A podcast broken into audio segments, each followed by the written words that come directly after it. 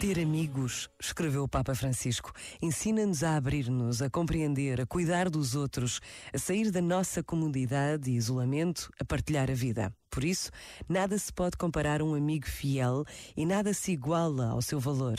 A amizade não é uma relação fugaz e passageira, mas estável, firme, fiel, que amadurece com o passar do tempo.